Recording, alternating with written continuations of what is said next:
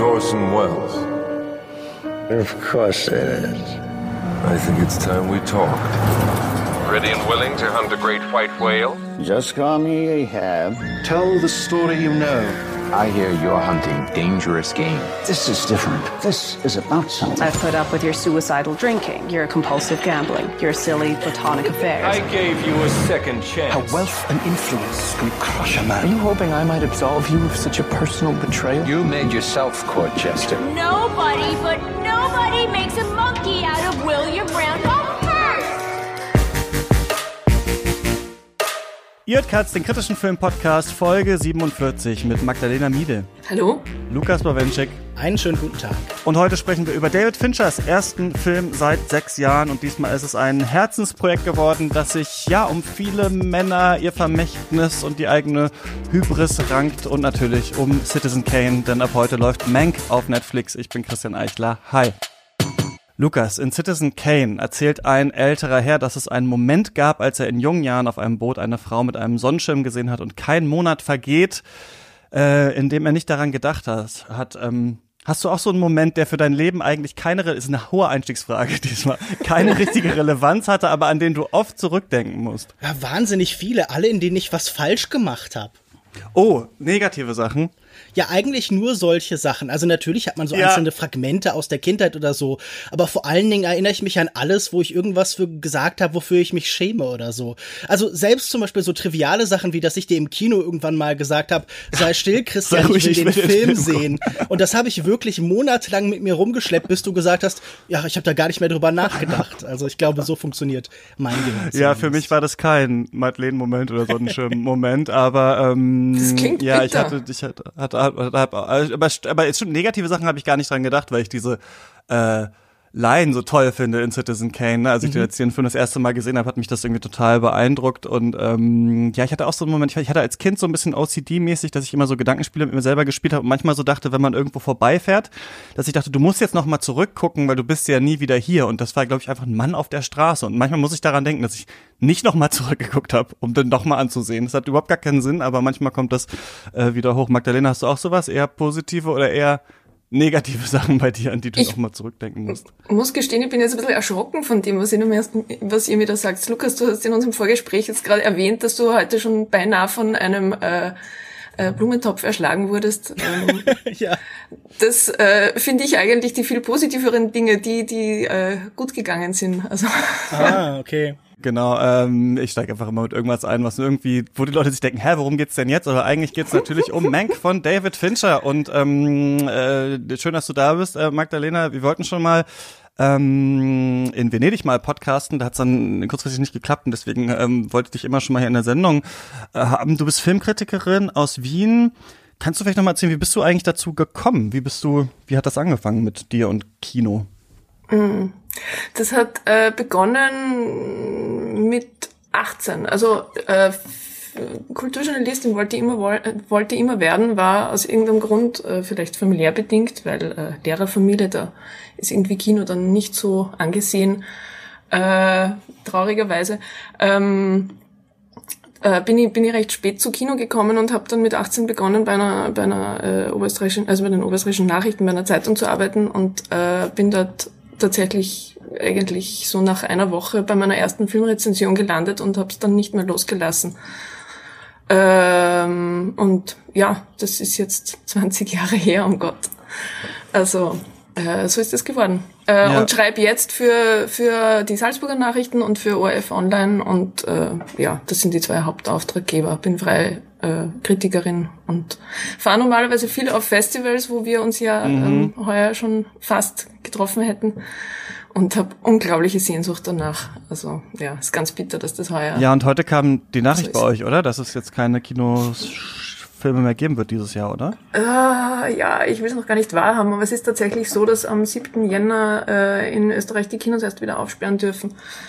Äh, und ähm, ja, Streaming ist halt ein bisschen ein schwacher Ersatz, gerade wenn wir über einen Film wie Mank reden, den ja, also wie ich ihn finde, äh, sage ich, das können, wir ja dann noch äh, breit äh, diskutieren, aber dass der auf einer großen Leinwand wesentlich besser funktionieren würde als äh, auf also als zu Hause. Das ist, steht, glaube ich, außer Frage. Ja, das glaube ich, äh, das glaube ich auch. Ähm, ich weiß gar nicht, ob Netflix auch den vorgehabt hätte, den ins Kino in Deutschland zu bringen überhaupt. Aber bei uns ist, glaube ich, auch so Lockdown verlängert, glaube ich, jetzt schon mal bis 21. Januar oder irgendwie sowas. Also wir werden, glaube ich, auch lange erstmal kein Kino mehr besuchen. Ja, ja in Österreich war es tatsächlich so, dass, äh, dass es einen Kinostart gegeben hätte.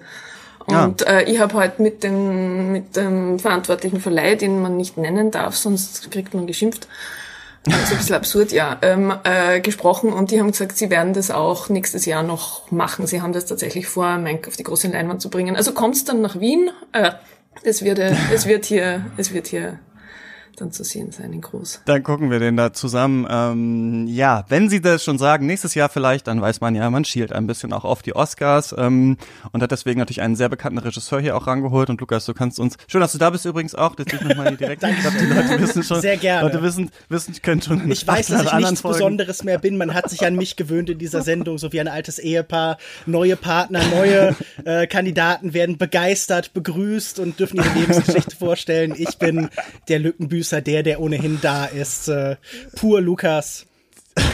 Was soll man genau. tun? Hallo, da ist er wieder. Äh, und David Fincher ist auch wieder da. Kannst du uns noch mal erzählen, wer das ist?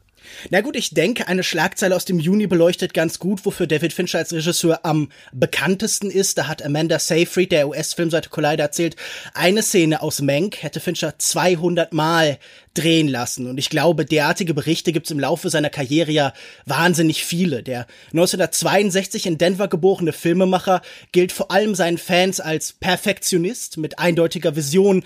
Seine Begeisterung für große professionelle Unterhaltungsfilme lässt sich wahrscheinlich bis in seine frühe Kindheit zurückverfolgen. Als Schüler besucht er die Dreharbeiten von American Graffiti von George Lucas und das Imperium schlägt zurück von diesem nennt er auch immer wieder als große Inspirationsquelle. Und er arbeitet dann zunächst als Filmvorführer, sieht wahnsinnig viel, dann als Produktionsassistent für einen lokalen Fernsehsender, dann bei einer Trickfilmfirma in Kalifornien und da lernt er dann eben auch das Handwerk, mit dem er schon im zarten Alter von 19 Jahren bei ILM ILM, also Industrial Light and Magic, eingestellt wird. Dafür war dann sicher neben seinem Talent auch die Tatsache entscheidend, dass äh, seine Eltern neben George Lucas gewohnt haben damals. 1986 ah. gründet er dann mit Kollegen wie Michel Gondry, Michael Bay und Mark Romanek die Produktionsfirma Propaganda Films und dreht Musikvideos für unter anderem die Rolling Stones, Madonna, Michael Jackson, aber eben auch Werbespots für Coca-Cola, Nike, Pepsi, für eigentlich alles Große. Und ich denke, diese artifizielle, diese sehr zugespitzte Ästhetik dieser Zeit, das wird immer Teil seines Werks dann bleiben. Das ist es bis heute. Er ist eindeutig ein Regisseur der Generation MTV. 1992 gibt er mit Alien 3 sein Spielfilmdebüt. Damals eine extrem negative Erfahrung für ihn. Er gerät wahnsinnig stark mit dem Studio aneinander, das das Drehbuch immer wieder verändert. Bis heute distanziert er sich von dem Projekt.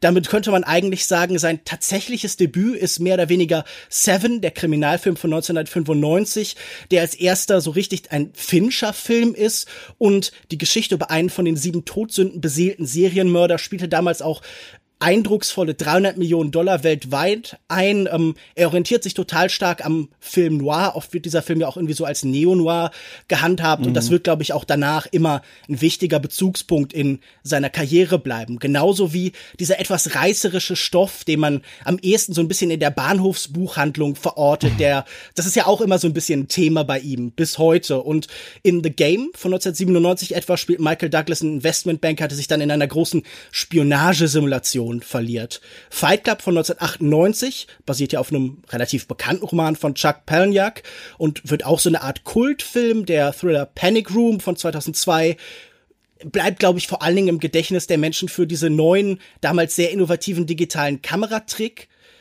äh, die sehr präsent sind und ja heute leben wir alle in so einem kleinen Panic Room irgendwie ne? Ja ich, ich glaube das ist so ein Film der ja später auch auf eher wiederentdeckt worden ist der ja. damals kritisch gar nicht so begeistert aufgenommen worden ist. Ganz im Gegensatz zu Zodiac von 2007 der glaube ich bis heute vielen als so sein Meisterwerk gilt. Mhm. der tauchte auf wahnsinnig vielen von diesen End of the Decade der 2000er Listen auf. Ganz im Gegensatz zu dem Film danach die F. Scott Fitzgerald Adaption der seltsame Fall des Benjamin Buttons. Äh, den habe ich mal mit einer Freundin auf einem Date gesehen. Wir sind beide eingeschlafen. Das hat sehr, äh, sehr gut gewirkt, um uns zusammenzubringen. Ich glaube, ein neuer Höhepunkt und dann auch so eine Art Wendepunkt in seiner Karriere ist sicher das Mark Zuckerberg Biopic The Social Network mhm. von 2010, bei dem er das erste Mal mit Trent Reznor und Atticus Ross zusammenarbeitet, die von da an immer die Musik für seine Filme beisteuern. Das Drama über diesen Aufstieg des Social Media Magnaten wurde damals ja auch immer wieder mit Citizen Kane tatsächlich verglichen. Es sind ja beides Geschichten über so ein, einsame, aber sehr mächtige Männer und endet ja auch mit einer Art Hommage eigentlich an Citizen Kane.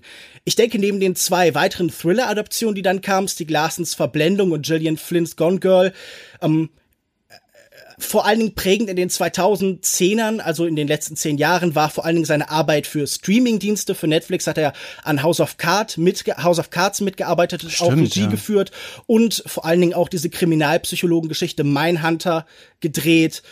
Und naja, zusammengefasst, wenn man jetzt diese zehn Filme, die in den letzten 25 Jahren erschienen sind, zusammenfassen will, würde ich sagen, die gelten sehr oft als so sehr exakte, aber auch sehr artifizielle Filmgebilde, als relativ kalt und unpersönlich. Ähm, ich würde aber sagen, dass man doch sehr stark ihren Schöpfer in ihnen wiedererkennt. Auch eigentlich ganz konkret als Figuren. Also von kalten Killern wie Joan Doe oder Amy Dunn über Obsessive wie Tyler Durden und Mark Zuckerberg bis hin eben zu diesen Spielleitern bei The Game sind seine Geschichten wahnsinnig voll von Kontrollfreaks. Menschen, die das Leben ihrer Mitmenschen irgendwie lenken und ordnen, sogar wie in einem Film. Also dieses Machtspiel des Kinos ist bei David Fincher mehr oder weniger der Grundmodus der menschlichen Existenz. Und ich glaube, deshalb ist es ja auch kein Zufall, dass Herman Mankiewicz in Mank ähm, in einer Welt lebt, die aussieht wie der Film, an dem er gerade mitschreibt. Und ich bin gespannt, was wir sonst noch so zu Mank zu sagen haben. Ja, was ist der beste Film, der je gemacht wurde? Manche würden sagen Citizen Kane von 1941 und ähm, wer ist dafür verantwortlich?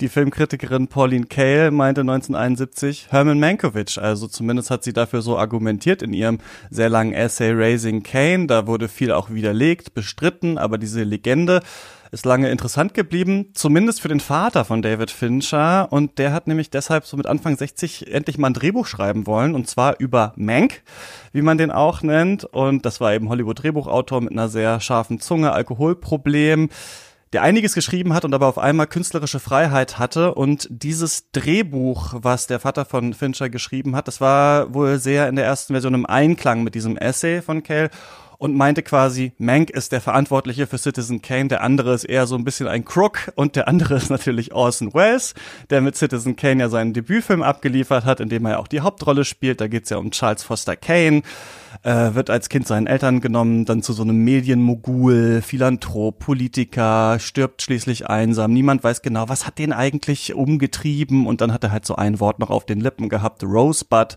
Und in Citizen Kane wird ja dann so sein Leben umgewälzt, um herauszufinden, was hat's eigentlich damit auf sich. Und Manx Rosebud in diesem Film ist wiederum Citizen Kane, nur dass wir dafür am Anfang nicht mal ein Wort bekommen. Wir wissen nur Orson Welles ähm, soll mal einen Film machen, hat komplette Freiheit bei seinem Studio, äh, wo er den machen soll und Mank soll das eben schreiben hat sich im Film gerade verletzt, ist ans Bett gefesselt und diktiert und diktiert und diktiert halt unter Zeitdruck das Drehbuch für diesen Film, aber es geht halt nicht nur, das gerade kurz auch angesprochen, um irgendwie Citizen Kane, sondern Mank will auch so ein bisschen Citizen Kane sein. Also der Film jetzt wird viel über Rückblenden erzählt, ne, Schwarz-Weiß-Ästhetik, gibt pompöse Sets und so weiter. Trent Reznor und Atticus Ross versuchen schon auch sehr äh, Bernard Herrmann zu sein.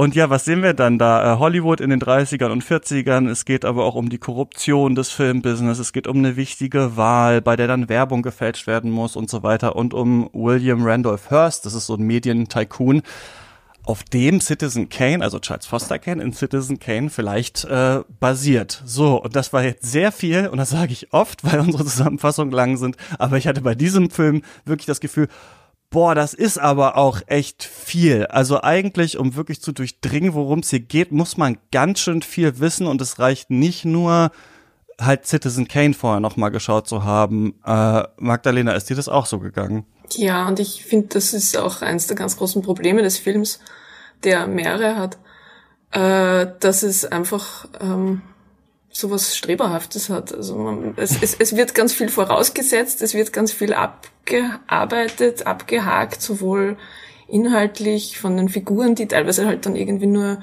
so die, die, die beiden Klatschreporterinnen einmal kurz mit dem Vornamen erkannt werden und jeder, der sie kennt, darf sich freuen. Ich habe jetzt auch was gewusst. Also man, man wird so, man, man kriegt so Fleißsternchen, was man alles weiß und erkennt und das finde ich ein bisschen albern, weil ähm, das eine Art von, von, von Wissen ist, die finde ich im Kino schon auch Spaß macht, aber Film muss anders auch funktionieren. Also wenn der nur auf, also wenn der das alles voraussetzt, damit er überhaupt Spaß macht, finde ich, ist er halt am Publikum vorbei. Genau, ja. hatte, also hattest du das Gefühl, er hat quasi so nichts, äh, weil das ich hatte das Gefühl auch, als ich das gesehen habe, dass ich dachte, okay, ich weiß jetzt noch nicht alles darüber, ich habe jetzt im Nachhinein viel gelesen, aber ich habe ich hab jetzt auch nochmal Teile des Films nochmal auf Deutsch geguckt, das hat auch geholfen, aber ich hatte schon beim Schauen das Gefühl, hm, diese Figuren sind mir jetzt nicht alle interessant, äh, bekannt und natürlich gibt's immer mal Einblendungen, wir sind jetzt da und wir sind jetzt in diesem Hotel und jetzt ist es wieder 30 Jahre später, aber ich habe lange mich gefragt, aber was will der Film eigentlich tatsächlich erzählen? Hattest du das Gefühl auch? Naja, was will der Film eigentlich überhaupt? Ähm, äh, zum einen ist es, also die, die Tatsache, dass, der, dass der, der, der David Fincher da ein Drehbuch von seinem Vater äh, verfilmt, für den das eine sehr persönliche Geschichte ist, darf man da, glaube ich, echt nicht außer Acht lassen, weil ähm, der Jack Fincher hat auch meines Wissens vorher schon ein paar Drehbücher. Ich habe, glaube ich, in einem alten Playboy-Interview mit, mit, mit, mit David Fincher äh, da was drauf, äh, was dazu gefunden, aber leider nicht mehr. Also er dürfte ein paar Mal auch gescheitert sein als Drehbuchautor. Das heißt, hat sich also im Mank, glaube ich, ziemlich wiedergefunden. Äh, und der, der David Fincher hat in, in einem Interview gesagt, dass das die erste, der erste Drehbuchentwurf hat sich tatsächlich nach einer Rache an Hollywood angefühlt. ähm, und ich glaube, wenn man was schreibt, was so nah an einem selber ist, ist das immer ein bisschen kritisch. Und wenn dann der eigene Sohn das verfilmt, ja, vielleicht hat da ein bisschen die Distanz gefehlt, aber das ist jetzt auch irgendwie so ein bisschen psychologisierend und vielleicht gemein. Aber die Frage ist dann doch, ähm, was, was, was will der Film? Ich, ich weiß es eigentlich nicht genau. Was, was will der Film? Ist, ist das ein, es ist ja kein Porträt, es ist kein, es ist kein Panorama einer Zeit. Also da gibt da gibt's ganz viel äh, andere Filme, denen das eigentlich besser gelungen ist. Es ist kein Film, der ist wie ein Film aus den 30er oder 40er Jahren. Der tut zwar teilweise so visuell mit Überblendungen, mit mit ich meine sogar die Q-Marks sind eingeblendet. Das ist albern meines meines Erachtens. Äh, dann hat er aber wieder wieder die Einblendung von von äh, Drehbuchanweisungen in einem dreckigen Schreibmaschinen, in einer dreckigen Schreibmaschinenschrift, was dann wieder ausschaut wie äh, äh, ein schlechter Instagram-Filter. Das ist alles, also das, das, das versucht so viel, aber es ist alles so oberflächlich, finde ich. Weil der Kern des Films, die Struktur, der Duktus, wie die, wie die, wie die Dialoge vor allem geschrieben sind, das ist so ganz weit weg von der Schlankheit und Schnelligkeit, mit der das damals gemacht worden ist. Lukas, was will der Film? Tatsächlich ist das auch das erste, was ich mir hier aufgeschrieben habe. Nur habe ich das etwas kritischer formuliert mit, was ist die Agenda des Films? Weil ich glaube ja schon, dass er durchaus etwas vorhat. Ich habe, muss ich zugeben, viele von diesen Fleißsternchen, die hier gerade angedeutet worden sind, gesammelt. Ich habe mich über viele dieser äh, Anspielungen ja, und dieser Verweise weniger erwartet. Ja, natürlich. Also das das strebehafte da äh, die Brille habe ich gerade nicht auf, aber ich rücke meine Kontaktlinsen ein bisschen nach oben auf die Nase und so. Entschuldigung, darf ich da nur einwenden? Äh, Lukas hat im Hintergrund äh, Citizen Kane, also wir, ja. wir sehen das, ihr seht das im Podcast Zoom, nicht. Hat und, halt so im Hintergrund dieses Vibe, diese Wahlszene von Citizen Kane, ja, die wir und, äh, also verleiht den Worten noch mal mehr Gewicht. Noch, noch ein ganz großes, ganz großes Fleiß. Bitte. Also, Volk hört mich an. Obwohl ich diese Fleißsterne alle mit großer Begeisterung gesammelt habe und daraus durchaus irgendwie Freude gehabt habe, hat dieser Film insgesamt für mich nicht funktioniert. Und ich glaube, das liegt nicht mal nur an der Umsetzung, sondern schon am Konzept, am Gedanken des Ganzen. Weil man fragt sich jetzt natürlich, wenn man sich hier orientiert an Pauline Kaels wie du schon angedeutet hast, in weiten Teilen widerlegten Essay von, ich glaube, 71 oder so, dann geht es einem ich glaub, auch vorher im New Yorker erschienen und dann später nochmal genau, als sie hat das als Buch nochmal so, veröffentlicht ja. mit anderen äh, Texten zusammen. Ich glaube, als Vorwort für das Drehbuch, das damals erschienen ist. Ähm, auf jeden Fall, wenn man sich daran abarbeitet, dann hat man zumindest in, in einer Fassung dieses Drehbuchs vorgehabt, den Auteurkult, den Geniekult in irgendeiner Form zu attackieren, zu dekonstruieren. Nur leider ersetzt man dann hier den, äh, das eine Genie eben durch ein anderes. Dann äh, hat David Fincher dieses Drehbuch scheinbar vielfach überarbeitet und hat vor allen Dingen Aktuelles da hineingeschrieben. Er hat den Film als Propagandainstrument allgemein die politische Dimension des Schreibens sich nochmal vor Augen geführt und aktuelle Diskurse um Fake News und ähnliches eingegliedert. Dann haben wir da diesen Wahlkampf von Upton Sinclair, selber Autor. Ich meine, heute wahrscheinlich vor allem bekannt, weil er Oil geschrieben hat, diese Vorlage, auf der zum Beispiel auch There Will Be Blood basiert, aber natürlich auch für seine vielen anderen Romane, Texte, seine politische seinen politischen Aktivismus, den hat er als Figur für sich entdeckt und widmet dem ja auch eben erstaunlich viel Zeit. Also der wird ja nicht nur so als, als schlanker irgendwie außenrum irgendwie begriffen, sondern als substanzieller Teil dieser Welt. Das heißt, er reichert diesen äh, relativ simplen Text, also ich meine, äh, Pauline Kaels Text ist ja relativ eindeutig in dem, was er sagen will, an durch neue Dimensionen, die sehr zeitgenössisch sind. Und für mich ist das eine wahnsinnig misslungene Dekonstruktion, weil ich glaube, dass die Intention schon falsch ist, falsch ist, dass sie dann falsch umgesetzt ist und dann dann noch Sachen draufgelegt werden, die damit eigentlich gar nichts zu tun haben.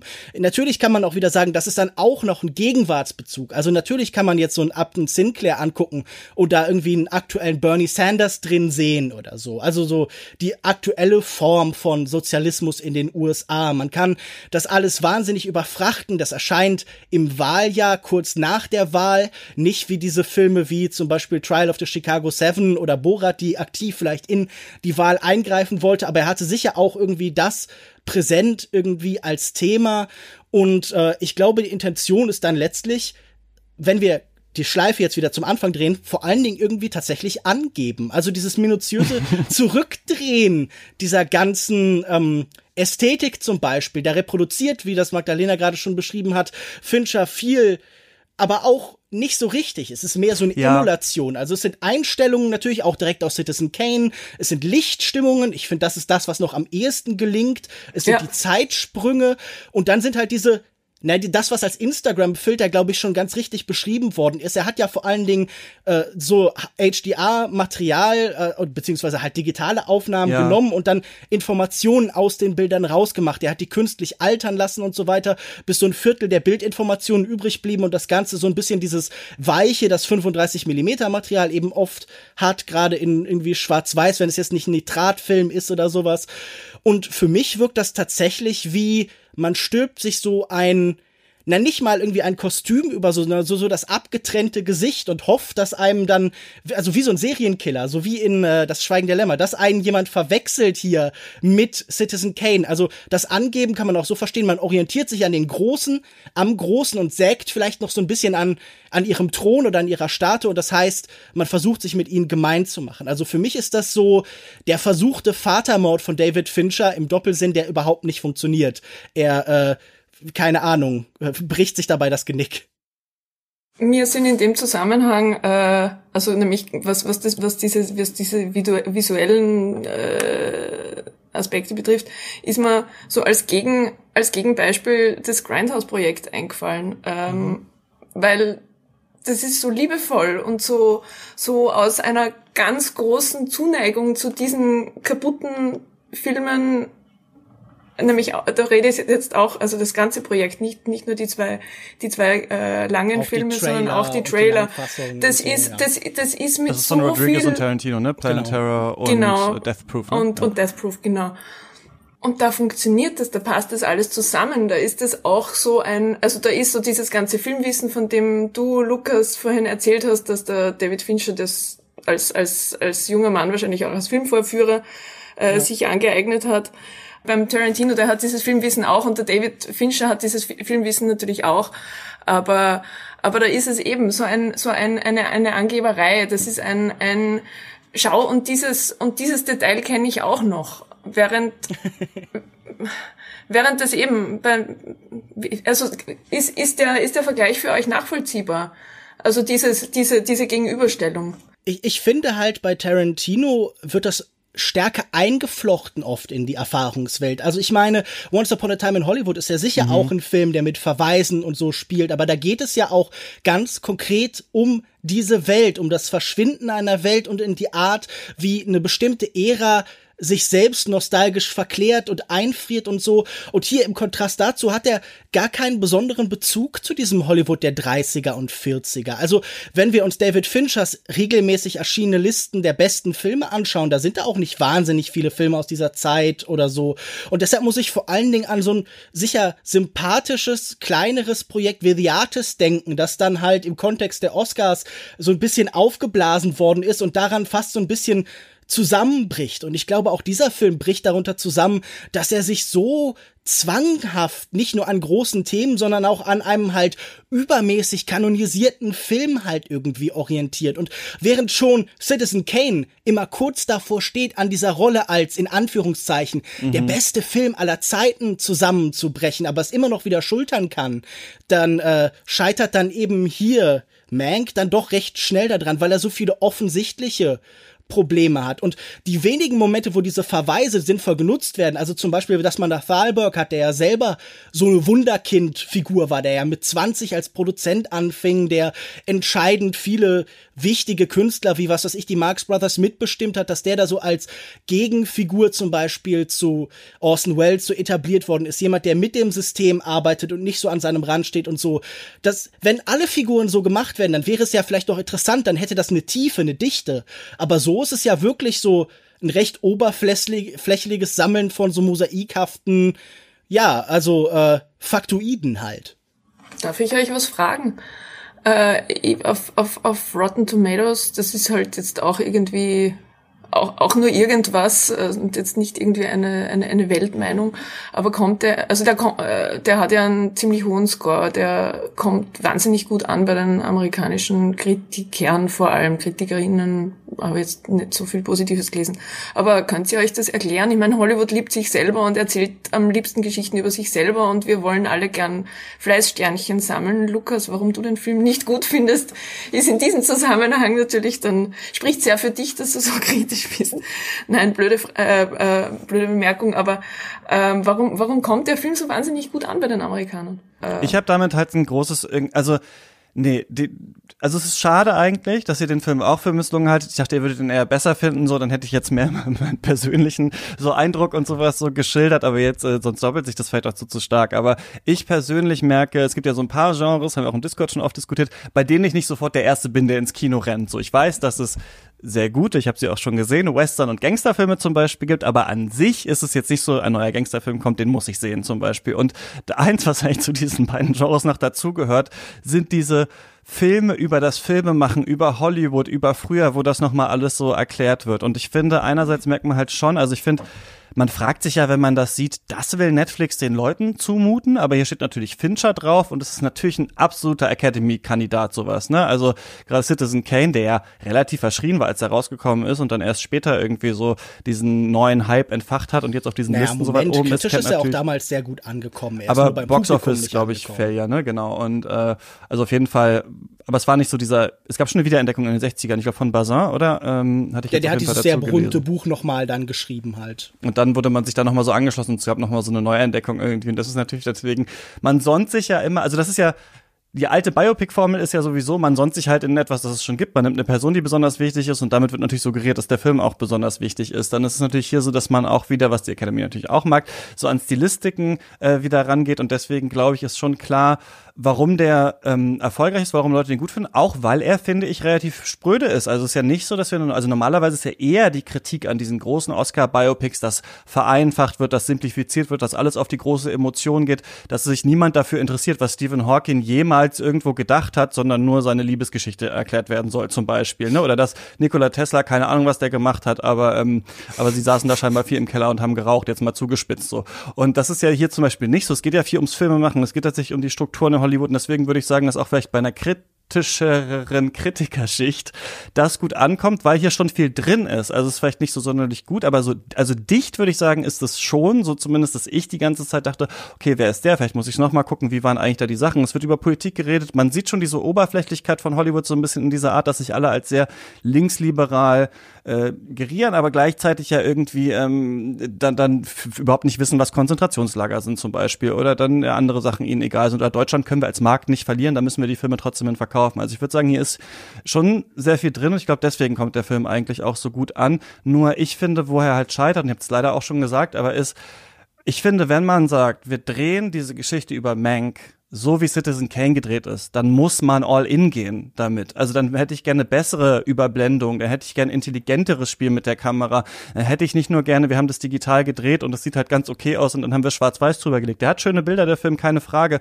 Aber ich finde so, der bleibt immer so stehen und Fincher hat selber ja gesagt, dass sein Problem an dem Skript seines Vaters war, dass Mank hier so glorifiziert wird und dass für ihn, also für Fincher selber am interessantesten ist, dass Filme ja so eine Kollabora Kollaboration sind. Also wie denken denn verschiedene Leute, wie ändert sich das denn? Und gerade diese Kollaboration zwischen Orson Welles und Mank, die ja auch irgendwo noch stattgefunden haben muss. Also es wird schon nicht so sein, also es, es war ja zum Beispiel auch so, dass Mank das nicht geschrieben hat, als er krank im Bett lag, sondern erst nachdem. Das hat Fincher ja dazu gedichtet. Also dieses krasse, auch hermetische Abriegeln wieder dieser beiden, finde ich dann auch nicht so interessant. Und so habe ich das Gefühl, das ist durch viele Prozesse durchgegangen und irgendwie geht's nie so richtig auf eine Ebene. Plus, äh, don't try to understand it, feel it. Man fühlt halt sehr weh, also in allen Sachen, die hier so konfrontativ zugespitzt werden, habe ich persönlich auch nicht viel gefühlt, wo ich dachte, ja, wir haben jetzt wenig Zeit, dieses Drehbuch zu schreiben. Kommt immer alle fünf Minuten jemand rein und sagt, ja, bist du schon fertig, bist du schon fertig? Und ich denke mir halt zum Hintergrund, ja, Citizen Kane, den Film gibt's aber, also wahrscheinlich hat er es irgendwie geschafft. Also ich hatte immer das Gefühl, er geht einen Weg und es ist viel drin, deswegen wird er auch gut besprochen, aber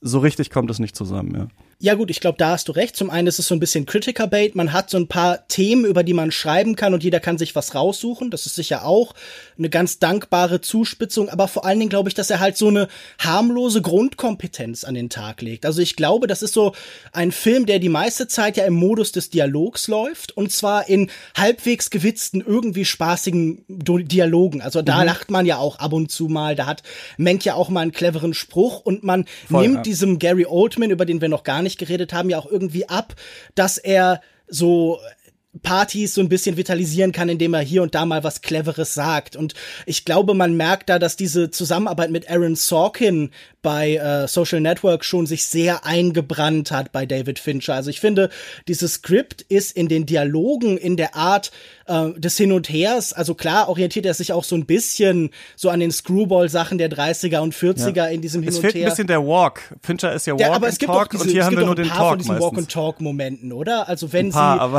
aber wenn so sie äh, mit Louis B. Mayer durchs Studio laufen, wenn er von Stimmt, da, ja wenn, wenn er von Hearst aus dem Reich geführt wird und der ihm vom Organ Grinder Monkey erzählt und so. Also das Walk and Talk ist ja auch schon präsent. Und ich glaube halt, dass das so eine Grundharmlosigkeit hat, die niemandem wehtut. Also es ist ja nichts irgendwie gespitztes und unangenehmes in diesem Film. Deshalb sage ich ja, das ist so ein 3-Plus-Film irgendwie. Also im Gegensatz zu Citizen Kane, der monatelang, alle haben versucht, den zu verboten und dann hat er auch noch alle damit überfordert, dass auf einmal das so deutsche Expressionismus und ja, dann natürlich auch noch irgendwie John Ford und so alles in einen Topf geworfen worden ist und jede Szene hat eine neue visuelle und erzählerische Idee und mhm. Strategie und so. Und das macht dieser Film ja überhaupt nicht. Sidney Pollack hat ja berühmterweise gesagt, äh, Citizen Kane hat eine neue Idee in jeder Einstellung. Und ja, also David Fincher hat im ganzen Film zwei. Was sind die zwei? Ähm, ich, ich fand nämlich, was du jetzt gerade erzählt hast, äh, also das, diese, diese, dass, dass, dass die Dialoge doch gewitzt seien, das, das kann ich da jetzt überhaupt nicht nachvollziehen. Ich finde die, ich finde die lähmend, ich finde das alles total langweilig und bleibt am Papier kleben und, Na, also und vielleicht ich sollen das, sie gewitzt sein. Man merkt so dieses Hin und Her vielleicht. Also ja, es ist, Genau, genau das ist es. Genau, ich glaube, das ist jetzt wirklich das mein großes Problem mit dem Film, hast du jetzt gerade auf den Punkt gebracht. Es, es, es soll, es ist alles irgendwie witzig gemeint oder witzig pointiert gemeint. Es versucht was zu sein, was halt damals gut funktioniert hat. Und es ist aber halt ein, ein schwaches Imitat. Es, statt, ja. Und es ist aber auch nichts Eigenes. Ähm, ich, ich fand, ich fand gerade die Dialoge dieses, dieses äh, wahnsinnig verquatschte, in dem ganz viel Information ständig äh, äh, hineingepackt wird. Also das ist nicht, das ist Tell, don't show. Das, das, das macht, das ist, der, der dreht das eigentlich um. Der, das Hat er versucht, den Primat der Sprache so zum Ausdruck zu lassen, weil es hier um ein Drehbuchautor geht? Müssen wir deshalb das würde mich auch interessieren, ja, also welche, haben? weil wir haben ja tatsächlich, also und das auch jetzt in der Zusammenfassung, wenn wir drüber reden, wir haben ja trotzdem so ein sehr vielschichtiges Projekt hier, das nochmal auf einen anderen Film verweist, das verweist nochmal auf den Vater von Fincher selber und so weiter, da gibt's ja ganz viele Bezüge.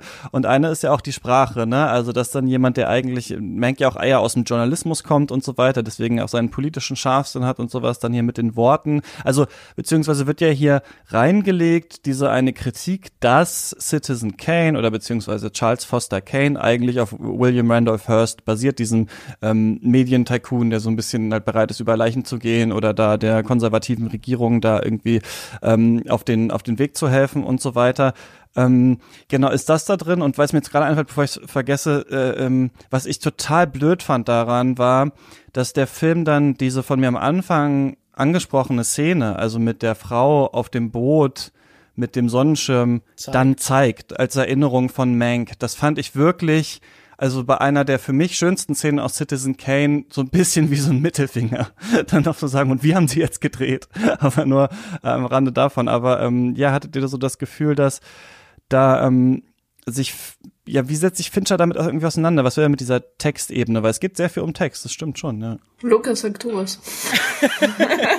Unverschämtheit. Jetzt wird ich hier so vorgeschoben, als wäre man in der Schule so drangekommen. Na, ich würde halt sagen, wir scheitern beide so ein bisschen daran, weil er damit eben nichts Interessantes macht. Und ich würde sagen, das ist ja alles, was sich so durchzieht auf, auf jeder von diesen vielen verschiedenen angesammelten Themenkomplexen. Und gerade beim Politischen, wenn ich dann, weil ich zu dem Text nichts zu sagen habe, dahin lenken darf, mhm. da verzerrt er auch noch so massiv. Nicht, dass es mir jetzt bei Biopics irgendwie um Akkuratesse geht. Das finde ich uninteressant, aber ich finde es schon ein bisschen unehrlich, dann aus Mankiewicz auf einmal einen Linken zu machen. Jemanden, der nicht wahnsinnig konservativ war, aber der zumindest sich gegen Gewerkschaften eingesetzt hat. Das sehen wir im Film, aber das bleibt so eine mhm. kleine Randnotiz. Aber jemanden, der halt er wird hier so als der, der Prophet, der Wissende dargestellt, der jetzt schon weiß, ja, Hitler ist schlecht und so. Aber das hat natürlich den realen Mankiewicz nicht daran gehindert, Isolationist zu sein, also diesen Krieg dann abzulehnen und so. Also ich finde das so ein bisschen unaufrichtig, den so zuzuspitzen zu dem, der auch die Sympathie auf seiner Seite hat, weil er so die Ironie der Geschichte kennt. Also wenn die anderen da noch sitzen und fragen so, was ist denn eigentlich ein Konzentrationslager? Dann lachen wir so ein bisschen über ihre Naivität und sind bei Mank, weil mhm. er mehr weiß ist, weil er abgeklärt ist. Und das ist ja nun auch keine ganz akkurate Darstellung des Ganzen. Also das finde ich so ein bisschen fragwürdig eigentlich auch. Und ich glaube, das zieht sich ja auf vielen Ebenen durch. Auch dieser Versuch halt, jetzt immer noch 70 Jahre später dem armen Orson Welles, gut, der arme, aber er kann sich ja, glaube ich, nun ganz gut verteidigen, auch über seine Werke, aber Orson Welles immer noch an den Karren zu fahren, weil der es mal gewagt hat, in diesem System Hollywood eben nicht als Rädchen zu funktionieren wie Fincher. Ich sehe da auch schon so ein bisschen einen, der Werbung gemacht hat, Musikvideos gemacht hat, sehr gefällige, funktionierende Unterhaltungsfilme, sicher auf einem besonderen Level von Qualität manchmal, aber der auch halt eben vor allen Dingen recht konventionelle Filme gemacht hat. Die Rache dieses Menschen, der jetzt auch die moderne Form eines Studiosystems oder einer kontrollierenden Instanz hinter sich weiß, nämlich Netflix, die ja auch ein Interesse daran haben, den großen Einzelkünstler in das Ökosystem zu etablieren, ihn einzugliedern und keine herausstechende Stimme zu haben, außer hier steht Netflix Original drauf. Also, dass der sich jetzt gegen einen der wenigen, die im Studiosystem idiosynkratische Filme gedreht haben, äh, auflehnt, das fühlt sich auch so ein bisschen unangenehm an, weil so, man kann über diesen Mythos des Geniekünstlers immer diskutieren, man darf da sicher vieles vom mhm. Sockel stoßen, aber das zugunsten von einem System wie Netflix zu machen, das scheint mir schädlich, gefährlich. Das, äh, das missfällt mir. Wobei wahrscheinlich bei Netflix ja der Witz ist, dass sie wahrscheinlich große künstlerische Freiheit haben, aber man trotzdem den Stempel hat und die Frage ist, wie lange will Netflix das noch machen? Ich finde ja, äh, auch interessant, halt dass natürlich den idiosynkratischen Das fand ich halt. irgendwie seltsam. Ah, äh, ich weiß nicht, wie ihr das wahrgenommen habt, aber also diese Idee, dass ähm, Charles Foster Kane auf William Randolph Hearst irgendwie basiert, ne? Das ist ja eine Idee, die ist ja okay und das soll ja jetzt hier so irgendwie so ein bisschen gezeigt werden. So, er hat viel mit ihm zu tun, er nimmt ihn dann, aber dann gibt's ja noch das Finale, äh, wurde er das dann wirklich ihm noch mal betrunken erzählt, also wo dann noch mal er das steht und dann seltsamerweise dann doch noch mal ähm, Mank für den Zuschauer, der es vielleicht nicht ganz verstanden hat, noch mal einmal richtig noch mal erklärt, warum Citizen Kane darauf basiert und wie der Film ist und so weiter. Das fand ich auch so ein bisschen ähm, bizarr irgendwie. Die Geschichte mit dem Affen und der Orgel fand ich aber sehr gut. Ich weiß nicht, ob in diesem Film, aber ich fand das eine sehr, eine sehr clevere Geschichte. Aber das, was du da jetzt gerade erwähnt hast, diese Szene, in der, in der Mank das alles nochmal so rekapituliert für die, die es irgendwie bis jetzt nicht begriffen haben, das ist ja, ja eigentlich, Christian. Genau, für mich war das. Ja, für mich vielleicht auch ein bisschen, weil ich war auch immer wieder abgelenkt. Ähm, das ist halt das, wenn man die Filme zu Hause sieht und die Katze über den Bauch rennt und der Film halt nicht spannend und der Film nicht, nicht, nicht festhält, dann ja. Ich meine kein Affe. Ja. Nein, Affen laufen hier, glaube ich, keine rum. Na, aber das war, das, das, das, das fand ich auch so eine alberne Szene, weil das ist wie, wie so ein, äh, wie, wie, wie so eine Agatha Christie so und jetzt erklärt äh, der Detektiv jetzt noch einmal, wer es wirklich war. Weil sie können es nicht gewesen sein und sie können es auch nicht gewesen sein und in Wahrheit war es. Also so, so, eine, so einen Duktus hat, dies, hat das für mich gehabt. Ich weiß nicht, wie es euch gegangen ist. Ja, für mich war es halt auch noch der Oscar-Moment, oder? Also da läuft man dann dreimal um den Tisch und hält den Monolog und man ist betrunken und ah. das zeigt man doch, wenn man jetzt vielleicht nominiert ist, dann noch mal im Real, oder? Also das ist, glaube ich, auch die Szene, die dann 200 Mal gedreht worden ist. Und ich muss sagen, ich finde die scheußlich. Ich muss ohnehin sagen, Gary Oldman, zum einen eine Fehlbesetzung, weil er einfach 25 Jahre zu alt ist für Mankiewicz in dem Fall. Also ich finde, er äh, wird da auch so ein bisschen eingesetzt, um den so ein bisschen schwacher und fragiler als Underdog erscheinen zu lassen. Vor allen Dingen aber finde ich ihn, der ja immer jemand ist, der sich in Rollen so total reinlehnt und immer so ein bisschen weit geht. Der hat sicher so die Theatralik, die jemand wie Mankiewicz braucht, aber ich finde das wahnsinnig uninteressant. Ich finde, das ist keine Darbietung, die irgendwie so Nuancen und Details hat und interessante Entscheidungen, sondern das ist einfach nur viel geredet und schön, sicher irgendwie begabt und talentiert vorgetragen, aber ich hatte da überhaupt keine Freude dran. Also da ist äh, ohnehin gibt es in diesem Film sehr wenig Rollen und auch nur Figuren, die ich irgendwie bemerkenswert oder interessant finde. Ich, Schauspiel trägt für mich selten ganze Filme. Hier ist wirklich nichts außer klischeehafter Rollen und klischeehafter Darbietungen. Ich habe noch mal Citizen Kenya vorher geschaut und dann gibt's dann die Szene, in der ähm, Charles Foster Kenya dann diese Wahl verliert und dann überlegen sie, was sie dann auf sein sinkendes Schiff, nämlich die Zeitung halt vorne drauf drucken. Und dann gibt's so ein Bild, in dem man die Titelseite von dieser Zeitung sieht und da steht drauf, ähm, äh, irgendwie Charles Foster Kane hat die Wahl verloren und dann ganz groß Election Fraud. so. Und deswegen dachte ich, wow, okay, der knallt nochmal anders, der Film 2020. Also wir sowas ähnliches gesehen haben, wie ein Medientycoon eine Wahl verliert und dann mit Election Fraud argumentiert. Also auch wenn wir heutzutage diese Hybris des großen Mannes, ähm, der sich immer so als Mann des Volkes irgendwie zeigt, aber dann doch eigentlich seine eigenen Interessen verbindet, der ja wie bei Citizen Kane eigentlich nur geliebt werden wollte und so weiter ähm, dieser Kommentar ist hier ja auch drin. Wir haben ja auch hier wieder diese Wahl und sowas. Wir haben die Fälschung von ähm, diesen Wahlwerbespots, dass so getan wird, als wären das eben Bürger, obwohl es nur ähm, Schauspielende waren und so weiter. Hattet ihr das Gefühl, was der Film damit politisch machen will. Also will er Hollywood den Spiegel vorhalten und sagen, ihr tut immer so linksliberal, aber ihr seid es eben gar nicht. Das, die Macht des Bildes ist sehr stark. Ähm, wir sind wieder, wie jetzt in einer Zeit, der äh, 30er, 40er oder, oder, oder sowas? Konntet ihr da noch irgendwas, konntest du da noch was rausziehen, Magdalena? Ich hab jetzt, bin kurz einmal jetzt weg gewesen, weil mein Netz weg war. Äh, bin aber jetzt wieder da und wollte eigentlich noch äh, eine kurze Bemerkung zum Gary Oldman machen. Immerhin mhm. nicht Winston Churchill im Fatsuit. Also das war schlimm, ja. Also in, insofern nehme ich ihn als Mank jederzeit, weil einfach da die und ich meine dafür hat er doch hat er. Ich meine, habe ich schlecht er geträumt oder hat er dafür wirklich also. den den den Oscar? Gewonnen ja, hat er für Churchill, oder? Ja, ich glaube. Es war auf ich ich hab's ich hab's verdrängt. Es war schrecklich und und und niemals nie wird mir jemand die Zeit zurückgeben, die ich da aufgewandt habe für allein. Ich meine die, Alter, die, die, Szene die, die Szene in der U-Bahn. Ja, ja, ja, ich liebe es. Ich meine, es ist einfach so großartig. Es ist, es ist der, der Volksnahe Churchill. Ja. ja, egal. Wir Die größte Rolle von nicht Gary Oldman ist natürlich Jürgen Mossack in diesem Panama Papers Film. Äh, da ja. hat er auch den Shark gejumpt, ja. Und darf ich übrigens sagen, dass der Film auch zu Marion Davis nicht wahnsinnig nett ist? Also Ja, der, bitte, der, bitte, unbedingt der, der, noch, noch, noch, noch, noch über Marion. irgendwie so ein bisschen auch so dieses Klischee, das damit ja einhergeht, dass man sagt, das war eigentlich eine talentlose Darstellerin, was ja nun auch definitiv nicht so ist, weil gerade als Komikerin war die wahnsinnig erfolgreich und auch sehr sehr begabt. Also sie gilt ja viel so dadurch, dass sie besonders gut Imitationen machen kann und so. Also so haben Leute sie immer wieder mit so späteren Leuten wie, äh, was weiß ich, auf jeden Fall finde ich, dass irgendwie so dieses Klischee so ein bisschen sich weiter verfestigt, dass sie eigentlich keine wahnsinnig gute Darstellerin ist und das auch selber weiß irgendwie hier weiter und das finde ich wahnsinnig frustrierend und auch die Rolle selbst ist halt wieder langweilig. Ohnehin diese Frauenrollen, die hier alle um diesen einzelnen Geniemann rumrotieren wie so, so, wie so Satelliten oder sowas, die alle auch nur dazu dienen, zum Beispiel zu bestätigen, dass er gut ist, indem sie dann erzählen, dass er ihr Dorf gerettet hat und so, was natürlich auch historisch wahnsinnig überzogen ist. Also das fand ich alles wahnsinnig äh, plakativ und schlecht gemacht und auf eine Weise zugespitzt, die überhaupt nicht hilfreich war. Da ich, fand ich ja diese eine Szene, in der, in der diese Soiree bei, bei Hearst äh, ist und, und die Marion Davis da dann ausplaudert, dass, dass Hearst sich äh, äh, mit der Ernennung des Kabinetts, also bei der Ernennung des Kabinetts äh, eingebracht hat. Ähm,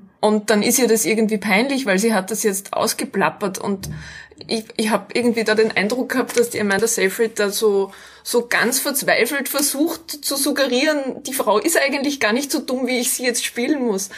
Ähm, das, das, das, ist, das, das, das hat so wehgetan, wie sie dann nachher draußen Mank trifft und, und sagt, nein, also ich weiß gar nicht, wie, wie, wie, wie, warum ich immer so dumme, dumme, dumme Sachen sag und, und ja. ja. ich weiß es auch nicht, warum sie immer so dumme Sachen sagt, weil die, also so, das passt alles so überhaupt nicht zusammen. Die, das, ja, das liegt in dem Fall daran, dass David Fincher mit seinem Vater so dumme Sachen geschrieben hat.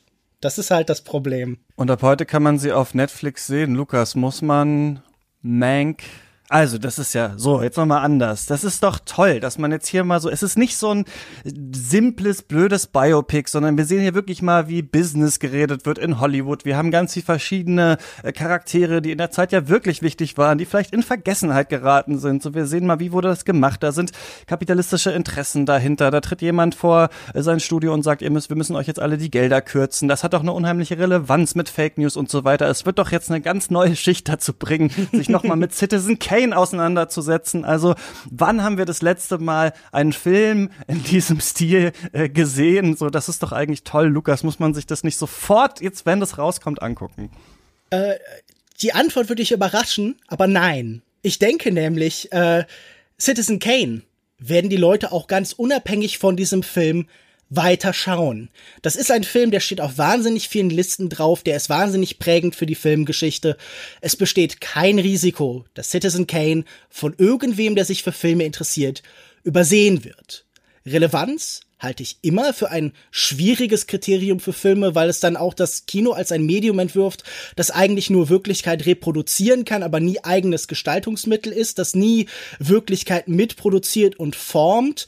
Das äh, halte ich deshalb auch für schwierig und ich glaube auch nicht, dass es wahnsinnig viel um das Filme machen geht. Und selbst wenn man irgendwie einen von diesen vielen Filmen über Hollywood sehen will, dann schaut man sich vielleicht besser andere Filme an, die auch nicht immer perfekt sind, aber Barton Fink oder The Player oder Singing in the Rain oder Maps to the Stars oder Sullivan's Travels oder so. Es gibt so viele gute Filme über Hollywood, die alle das auch sehr viel kritischer angehen. Also gerade Sullivan's Travel hat ja auch diese Beziehung zum politischen, zur Armut, zu den Menschen da draußen, die von dem Film, von der Depression, äh, also von der äh, Finanzkrise abgelenkt werden sollen und so. Man schaut sich vielleicht einfach alle diese besser an oder tatsächlich noch etwas ganz anderes. Es gibt ja nun wirklich genug Filme und äh, das Leben ist zu kurz für Mank. Aber es ist doch so, dass das doch ein Film ist, der, also ne, wenn man Fincher sagt, dann denkt man doch irgendwie, in den ersten zwei Minuten gibt's einen Mord und dann gibt's coole Detectives und dann gibt's am Ende noch mal 15 Twists. Das ist ja in diesem Film nicht so. Magdalena, muss man Mank gesehen haben, ist doch ein anderer Fincher-Film mal. Ich finde ja generell, dass man Fincher-Filme gar nicht so unbedingt sehen muss. Also Mank definitiv nicht. Und das, was, was ich so traurig finde, ist, äh, ich habe in den letzten, in den letzten Wochen halt auch danke Kinoschließungen äh, ganz viele Filme äh, gesehen, die ich nicht sehen muss. Das, da ist viel aus den 30er und 40er Jahren gewesen. Äh, und äh, und habe eigentlich erwartet, dass, dass äh, mein Lust macht auf so ein Kino und das macht er halt meines Erachtens überhaupt nicht. Also ich glaube, das schreckt eher Leute ab, die das nicht, die sozusagen das Kino der Zeit nicht kennen weil wenn das so verquatscht und so selbstverliebt ist, dann äh, ja, dann wird dann dann dann, dann langweilt es und äh, das stimmt halt nicht. Dass wir uns in diesem Podcast über das Verquatschte beschweren, ist natürlich auch ein bisschen ironisch, aber ich verstehe, was gemeint ist. Naja, weil wir einen Podcast machen und keinen Netflix-Film. Ja, dann Na würden gut, wir vielleicht auch mit einem anderen Ansatz daran gehen. Aber ich muss leider euch auch zustimmen. Also ich denke, na klar, den kann man sich angucken, wenn man wirklich wissen will, wie geht da jetzt Fincher dran. Ist in seinem Werk ein bisschen anders. Ich denke mal, wenn wir ein David Fincher Special machen werden, vielleicht mal in einem Jahr oder zwei, dann wird der schon da ein bisschen herausragen, werden uns nochmal fragen, was wollte er damit, wo erkennen wir vielleicht auch seine, seine Machart so ein bisschen hier drin, wie geht er an dieses Thema ran, wenn man noch mal einen anderen Blick auf Citizen Kane haben möchte, klar, aber ich finde, es ist sehr viel Vorarbeit nötig und mich mir wurde einfach nicht klar, warum. Ich habe das gesehen und dachte die ganze Zeit, ah, das interessiert mich wirklich gar nicht. Und äh, da bin ich nicht so, dass ich denke, ach, interessant, äh, wer da jetzt genau Citizen Kane geschrieben hat, das muss ich unbedingt sehen, sondern ich möchte auch, dass der Film mir das irgendwie nochmal schmackhaft macht, diese Thematik. Und ich glaube, das wäre ganz anders gegangen und da hätte man viel rauskürzen können und vielleicht nochmal was anderes erzählen können und nicht dieses sehr bruchstückhafte, man war jetzt mal nochmal in jedem Büro von jedem Präsi äh, ähm, Produzenten nochmal drin und hat auch nochmal gesehen, dass er auch nochmal, der eine auch aufs Klo gegangen ist und der nächste auch auf einer Party mal war oder sowas. Also das war so leider mein Gefühl. Tut mir leid an Leute, die das gehört haben, dass sich unsere Meinungen so geähnelt haben, aber ihr könnt uns die ja natürlich schreiben im Discord oder per Mail, denn Mank ist jetzt auf Netflix und ihr könnt den alle schauen. Kommen wir zu besseren Sachen. Ähm, hast du in letzter Zeit was Gutes gesehen, Magdalena? Äh, The Who Framed Roger Rabbit. Na, ich hab, ich, ich, ich schaue mir momentan bestürzend wenig Aktuelles an. Und äh, ja, lustigerweise eben eben im Zusammenhang mit Filmen, die von von also wo wo, wo Film von sich selber erzählt, äh, war das war das was was mir wesentlich besser gefallen hat als Mac. Äh, oder ja, letzte Woche habe ich mal äh, The Glass Key angeschaut. Das ist eine Dashiell Hammett Verfilmung mit Veronica Lake äh, und äh, wo, wo ich in, im Zusammenhang damit dann mir auch wieder gedacht habe. Äh, die äh, Marion Davis ist bei Mank so verschenkt und also da gibt's einfach die die die Rolle, die könnte so anders sein. Ich komm, ich ich ich steig da nicht mehr runter. Das ist einfach bitter. Ja, The Glass Key und Who Framed Roger Rabbit. Lukas, hast du was gesehen? Steve McQueen hat ja gerade fünf Fernsehfilme Stimmt. für die BBC gedreht unter dem Label Small X. Man diskutiert noch ein bisschen, sind das jetzt äh, Serienfolgen, sind das Filme? Auf jeden Fall habe ich davon äh, die ersten drei gesehen und vor allen Dingen Lovers Rock, die zweite, gerade mal 70 Minuten lang, hat mir wahnsinnig gut gefallen. Sie zeigt uns in West London eine Party Anfang der 80er Jahre. Sie ist äh, überwiegend ja, also zusammengesetzt von, von Leuten, die halt irgendwie einen migrantischen Hintergrund haben, viele Leute irgendwie aus Haiti oder kreolisch oder so und äh, es zeigt uns eigentlich vor allen Dingen 70 Minuten lang diese Hausparty, die verschiedenen Menschen, die dort durcheinander gehen, die tanzen, anbandeln und äh, auseinandergehen und so. Er ist sehr geprägt von Musikszenen, wo äh, Steve McQueen ganz anders als sonst in seinen Filmen nicht so wahnsinnig distanziert ist mit der Kamera, sondern mitten unter den Menschen auf den Füßen, irgendwie auf der Ebene zwischen ihnen und so. Und das ist wahnsinnig mitreißend, wahnsinnig schön, man erfreut sich an den Kostümen, an der Musik, am Gesang. Und ich finde, das ist so das perfekte Gegengift gegen so eine merkwürdig isolierte Zeit, weil man sich selten irgendwie belebter fühlt und mehr Lust darauf hat, irgendwie mit Leuten zu tanzen, selbst wenn es irgendwie so Dub- und Dancehall-Sachen sind, die jetzt normalerweise nicht so wahnsinnig meins sind, aber irgendwie in dem Film sitzt jede Bewegung, jeder Song, jeder Blick. Und auch das wo die Außenwelt dann in diese schöne Partyblase wieder eindringt und man begreift, dass äh, die Welt auch Schmerz und Leid und Düsternis enthält. Auch da wird es nicht irgendwie plakativ oder so, sondern da wird es dann eben komplizierter. Deshalb kann ich nur Lovers Rock von Steve McQueen empfehlen. Äh, ich glaube, der ist über den BBC Player zu sehen, aber auch zum Beispiel auf Streamingdiensten wie Amazon Prime. Ja, bei mir gab es Explosionen und Autorennen und so weiter. Einmal haben wir im Discord Convoy geguckt von 1978 von Sam Peckinpah, den ich äh, sehr gemocht habe und über da, wo wir sehr schon noch danach über die Klassenthematik irgendwie gesprochen haben. Und dann habe ich jetzt natürlich angefangen, mich auf unser großes Michael Bay Special, das ihr uns ja aufgebürdet habt, vorzubereiten und äh, Bad Boys und The Rock geguckt. Und The Rock fand ich auf jeden Fall schon mal sehr interessant. Aber es ist schon krass, wie ja, fand ich in seiner Konstruktion ganz interessant, ähm, weil Michael Bay den nicht selber geschrieben hat, aber ähm, es ist, ich merke jetzt schon nach zwei Filmen, wie unfassbar ausgelaugt man ist, wenn man einen Michael Bay-Film gesehen hat. Also da kann man, manchmal gucke ich ja gerne mal so drei Filme am Tag und nach jedem Michael Bay-Film denkt man sich, oh bitte nicht noch einer. Ähm, du dachtest, Tarkovsky wäre anstrengend, aber Michael Bay überbietet das um Längen. Aber Michael Bay hat das dann überbietet, ja, ja, weil die Filme auch, ich glaube, der kürzeste, alle Filme sind über zwei Stunden lang, ja, ja naja, ähm, Bad da wird Boys noch einiges ist mit zwei Stunden der kürzeste, das ist so auf uns irrsinnig. zukommen. Auf jeden Fall. Aber wir schauen auch noch diese Woche natürlich einen Film bei uns im Discord. Ähm, Night Moves heißt der von 1975. Also falls ihr da Lust drauf habt, könnt ihr uns finanziell unterstützen. Und ich wollte noch auch noch mal einmal sagen, dass ähm, wenn ihr gerade den Podcast hört, was ihr macht und das auf einem Apple-Handy macht, also in der Apple Podcast-App seid, dann könnt ihr uns da gerne fünf Sterne geben und noch was dazu schreiben. Ich glaube, unsere letzte Bewertung ist aus dem ok äh, Rezension ist aus dem Oktober oder sowas. Also falls ihr gerade eher an der App seid, könnt ihr das gerne machen. Und ja, Leute, wir haben es geschafft. Wir sind durch durch Mac. Danke, dass ihr beide mit mir über diesen Film gesprochen habt. Wir müssen nie mehr wieder. Ja. Und ich denke, wenn ihr positive Gegenstimmen wollt, da findet ihr im Internet sicher genug. Das denke ich auch. Lukas, wir müssen da wahrscheinlich noch mal ran, wenn wir äh, irgendwann mal das Fincher Special machen. Aber ähm, da, da, da werden noch einige Monate wahrscheinlich äh, vergehen. Alles, was ihr sonst so macht, ähm, verlinke ich, also hauptsächlich eure Twitter-Profile in der Podcast-Beschreibung. Und nächste Woche sprechen wir hier über äh, Sound of Metal. Ähm, bis dahin äh, viel Spaß, nicht im Kino, aber beim Stream. Bis zum nächsten Mal. Tschüss. Tschüss. Ciao.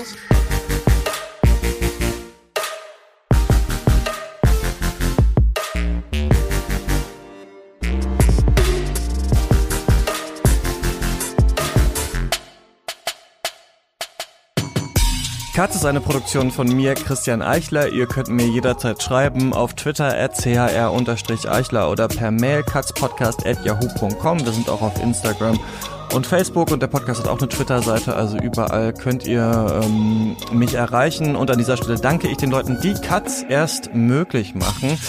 Das sind einmal unsere Studio-BossInnen Grace Berlin, David Bockhorn, Joshua Franz, Stefan Kiske, Georg Kraus, Tom Simmert und Christian Wefers und unsere weiteren ProduzentInnen Björn Becher, Björn Becker, Marcel Beermann, Hubert Biniak, Tobias Breitwieser, Theodor Brotmann, Finn-Ole Clausen, Luis Derfert, Nikolas Dietz, Heiko Dörr, Jon Eden, Stefan Ediport, Sarah Eliport, Arne Leonardo, Elisabeth Fulda, Timo Gerdau, Jörg Giese, Max Gilbert, Paul Vincent Gulgas, Jonas Helmerichs, Leon Hermann, Jonathan Hilgenfeld, André Holstein, Jakob Jockers, Michael Kanzia, Christian Kaufmann, Ralf Kienzler, Sven Kundler, Thomas Kustermann, Martin Leistner, Sebo McPowers, Niklas Nenzig, Alfred Neumann, Nikolai Pjuk, Philipp R., Alexander Sadlo, Michael Schill, Gerrit Schlaf, Martin Schober, Dirk Scheweck, Andreas Siegmann, Malte Springer, Eik Stankiewicz, Marius Stein, Valentin Tischer, Michael Urbanowitz, Tobias Walter, David Wieching, Florian Wittenbecher, Florian Zeppenfeld, Christoph Zollner und Falk Tschitschmann und meiner Oma. Bis zum nächsten Mal. Macht's gut.